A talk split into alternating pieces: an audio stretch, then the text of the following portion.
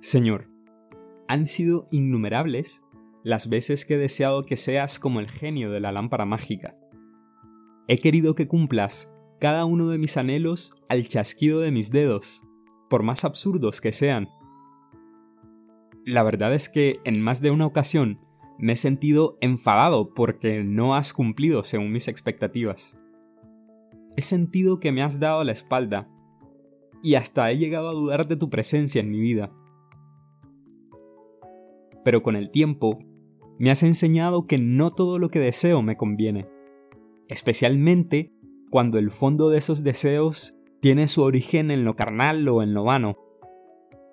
He sufrido mucho deseando eso que no puedo obtener, lleno de frustración y enojo, y las veces que lo he obtenido, acabo lleno de soberbia, cegado por la ilusión de la riqueza y renegando de los que me aman sinceramente.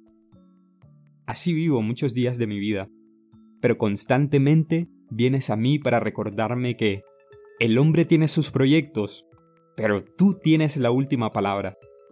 El hombre proyecta su camino, pero tú aseguras sus pasos. Es difícil hacer tu voluntad porque muchas veces no es compatible con nuestros deseos humanos, o porque simplemente no somos capaces de discernirla. Lo cierto es que a medida que nuestro corazón se hace humilde, actúa en sintonía contigo y aprende a buscar lo que verdaderamente le edifica, la paciencia, la sabiduría, la amabilidad y el amor.